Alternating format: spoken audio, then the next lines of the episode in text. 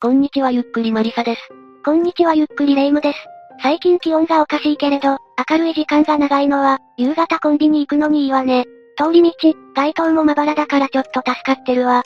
多少遠回りになっても、そういうところは通らない方がいい。ストーカーとか強盗とか気にしてるの？小銭入れしか持っていかないスタイルだし、そういう色っぽい話はないから大丈夫よ。それはそれで心配だけど、金でも性愛にも関係ないのに襲われることはある。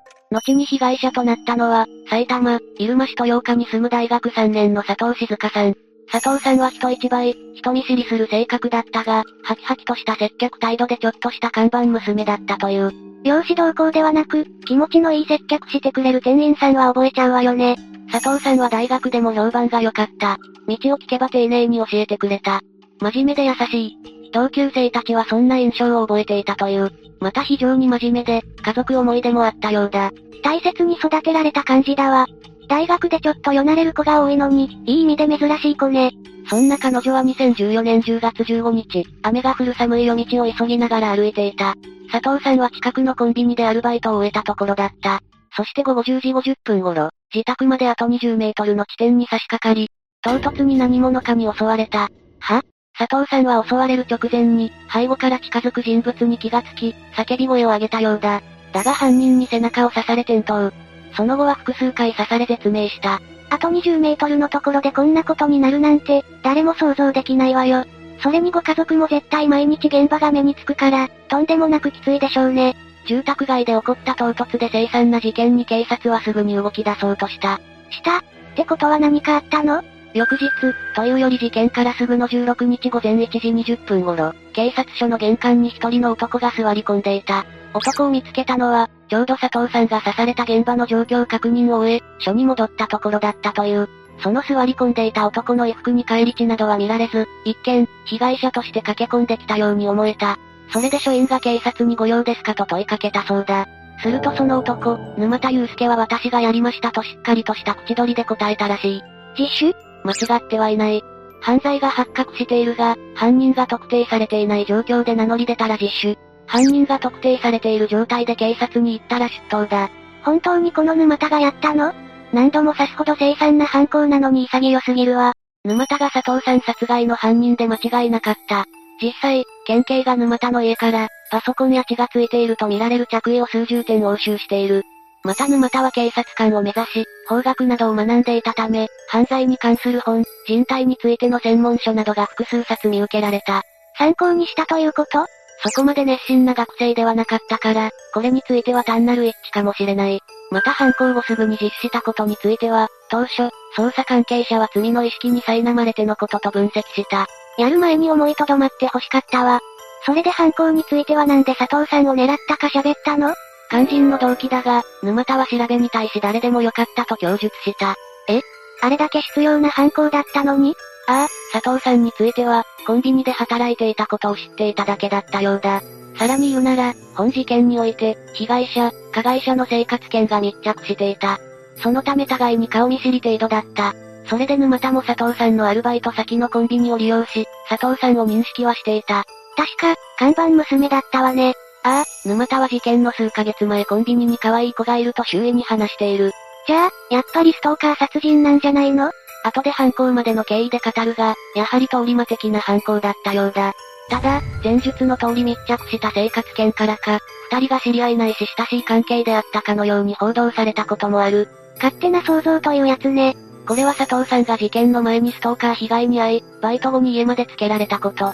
また、沼田の友人が佐藤さんを含めて食事に行ったことがある、と供述したことでそのような説が出たようだ。ちょっと待って、食事したって本当？こちらは信憑性がないとされている。この知人男性に佐藤さんの名前を聞いたところ、正確に答えられなかったんだ。また佐藤さんのご両親も沼田との関係を完全に否定している。とにかく、色々と噂があったけれど、誰でもよかったというのが動機なのね。ならなんで、沼田はこんな事件を実行するに至ったのよ？動機についてだが、これは沼田の暴走、八つ当たりによるものだった。もともと沼田は大きなトラウマ等を抱えることなく一般家庭に育ったが、何度も挫折を経験している。まず一度目は高校。こちらは高校1年の冬頃から勉強についていけなくなり、中退し通信制高校に転入している。大学は？中学時代から警察官になるのが夢だったため、警察官の採用率が高い私立大学に進学している。こちらは元警察官関係者が運営に携わり、警察志望者用のプログラムがあることで有名なんだ。通信制学校から、この私立大学に1年発起し入学するあたり、当初は本当に警官を目指していたようだ。当初は、ということだけど、徐々に変わっていったということ？沼田はだんだんと落ちこぼれていった。入学した頃から欠席が多く、事件があった年度においては、単位が全く取れていない状況だったようだ。ただ、友達と派手に遊びほうけるようなことはなかった。というより、もともとおとなしくて目立たない学生で、サークルにも無所属で、交友関係も極めて少なかったんだ。無気力な大学生だったのね。周囲に人間がいないから考えが過激化していったと。そう思うところなんだが、沼田は大学入学時点は痩せていて、イケメン風の容姿だった。それで一時は彼女もできたようだ。だが、この彼女が後の起爆点の一つになった。というと ?2014 年1月に彼女と別れたんだ。また、どうやらこの元カノは、沼田の友人と交際することになったそうだ。そのことにショックを受けた沼田はその後、しばらくストーカーのように相手に付きまとっていたらしい。だが、復縁はならず、やがて学校を休みがちになった。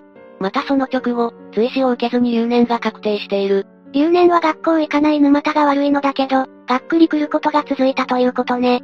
こうなると大学の人間関係に未練は完全になくなったようで、家族と大学を辞める辞めないで揉めたりもしたという。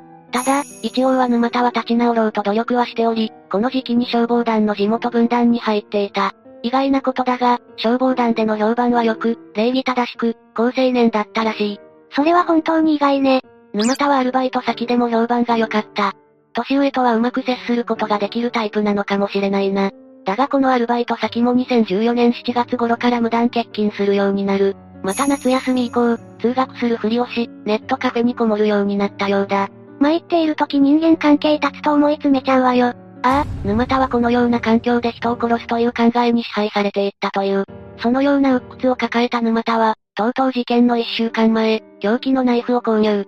ナイフ購入後、近所で数日間にわたり殺害対象を物色している。佐藤さんにはこの時目をつけたの？沼田曰く、佐藤さんに目をつけたのは事件当日のことだ。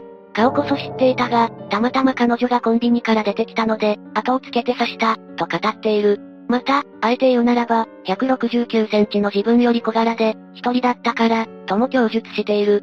一通り聞いたけれども、全然共感できないわよ。本当に誰でも良いという理由で、何度も刺すわけ？再三にわたってだが、顔見知り程度だそうだ。事件の3週間前に佐藤さんをつけた、ストーカーが沼田というのも確証がない。正直、身勝手極まる犯行で同情の余地がないわ。実したことで減刑されてしまうの？裁判だが、沼田が起訴内容を認めているため、大きな争点は自首の部分ぐらいだった。検察側は事前にネットでコンバットナイフを購入する計画性、また犯行内容の残虐性から無期懲役を求刑。一方の弁護側は実施したことなど上場借用の理由を挙げ、懲役18年を求めたんだ。弁護側の言い分が通っても18年は重いけれど、勇気と向きで全然違うわ。それで最終的な判決は？判決は無期懲役。自首については警察が分析した、両親の呵責ではなく、殺人を犯し、刑務所に入ろうとした沼田の計画としたんだ。は？計画？ああ、沼田は法廷で次のように述べている。失敗を繰り返す自分に嫌気がさし、無関係の人一人を殺害して20年間くらい、刑務所に入って人生をリセットしようなどと考えた。そういうところ刑務所に行けば、何もめんどくさいことないんじゃないか、ただ同じこと続けてるだけでいいんじゃないかと考えました。延々と同じことをしたいと思うのは自由だけど、この殺人は絶対必要ないと思うわ。一旦事件としては異常だ。大学生活がうまくいかない、失敗ばかりの自分が嫌になる、というのはわかるのよ。それで自殺ならまだしも、殺人して刑務所に行きたいってのが、本当にわからないわ。それに裁判の無期懲役も、沼田の望みを叶えたようでどうにも納得しがたいわ。追い詰められた状態ゆえ、論理が飛躍しているというのはあるだろう。本人の言うリセットはありえないわけだから、望みが叶ったかどうかは微妙だけどな。最後になりますが被害に遭われた方に哀悼の意を表します。最後までご視聴ありがとうございました。